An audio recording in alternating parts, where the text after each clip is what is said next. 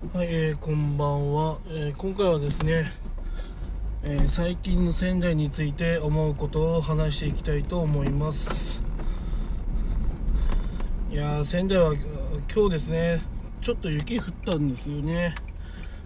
仙台、えー午前中は暖かいと思ったんですよねめっちゃくちゃ。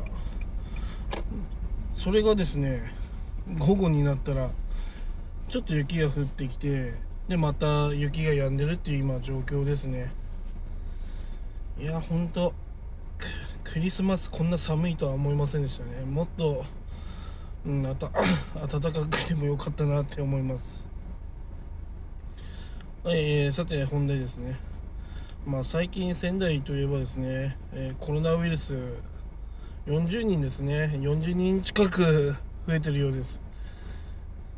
でもですね毎年毎年毎,、えー毎日毎日40人っていう数字なんです。3 4 0人ぐらいの数字なんですよね。なんで3 4 0人ぐらいしかならないんだろうって私は疑問でしかなくてもっと100人とか200人になってもおかしくない規模なんじゃないかなって思ってます。えこの数字って操作してんじゃねえのかなって私は思っちゃうんですよね。数字だけ聞いてると。そんな毎日同じ人数なわけねえだろうって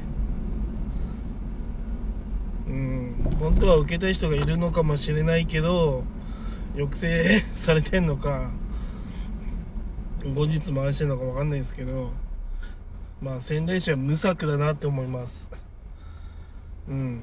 そしてまあ市民をですねまあ地雷原にうん地雷原を歩かせてるような状況と一緒ですね。なぜならコロナウイルス感染してる人がどこにいるか、えー市民は 分からないからです。分かってんのは仙台市だけ。だからですねどこのお店で感染したとかも分からないんでまあ市民は正直行動できないですよね。まあそれが 今の仙台市です。まあ宮城県も同様ですね。あのー県民に情報公開しませんので、まあ、正直あの宮城県と、まあ、仙台市は全て危険だと思うしかありません。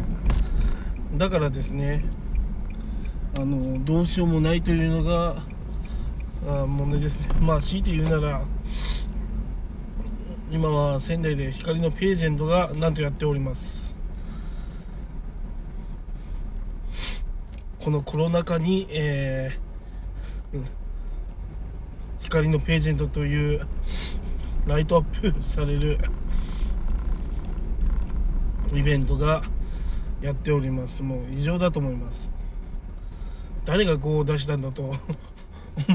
笑うしかありませんね。こんなコロナ禍でわざわざそんな人を集めようという行事をやるなんて、うん、仙台市は愚かのひとひろこ一言しかありません。笑ってしまいますね。そもそも。もうこんな状況じゃダメですよ本当。だ仙台市と宮城県はですね、えー県民市民をですねもう守る気ありませんのでやっぱり一番できることってうん中,、まえー中心に町の中心街に行かないってことですね仙台の中心とか。うん。自分の住んでる中心で終わらせるのが一番安全じゃないかと思います。やっぱりですねあの人が多く集まるところにそういう感染してる人がいる可能性が高いんでまあ中心に行かないことが大事ですね。あとはみんなが騒ぐような場所とかそういうとこに行かないっていうことがやっぱりできることですよね。まあただやっぱりこう行政がですね何も対策しないんだったらまあ正直税金払いませんよって言いたくなっちゃいますよね。うんいろんな箱物を建設とかするのにはすごい夢中になってなんかおかしいなと本当思いますね。もうちょっとやる気出してくれよって言いたくなっちゃいますよ本当に。まあそんまあそんな感じですかね今の仙台は。まあ本当はもうちょっとねやればできんじゃないかなと思うんですけどそうじゃないんですね。今の仙台市は何もしてくれないし、えー、宮城県知事ももう何を考えてるのかさっぱりわかんないですからね本当に。勘弁してくれと思っちゃいます。まあ何も対策もしてくれないですからね本当。もう県民市民はですね本当もうお手上げ状態です。これはどこの県も同じなんでしょうか。宮城県だけなんでしょうか。うん本当お手上げですね。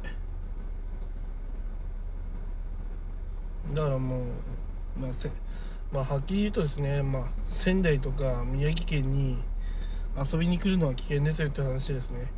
あの市民すら誰が感染したかわからないんでただ噂話程度では分かるんでしょうけどまあそれ以外は分かんないですからね。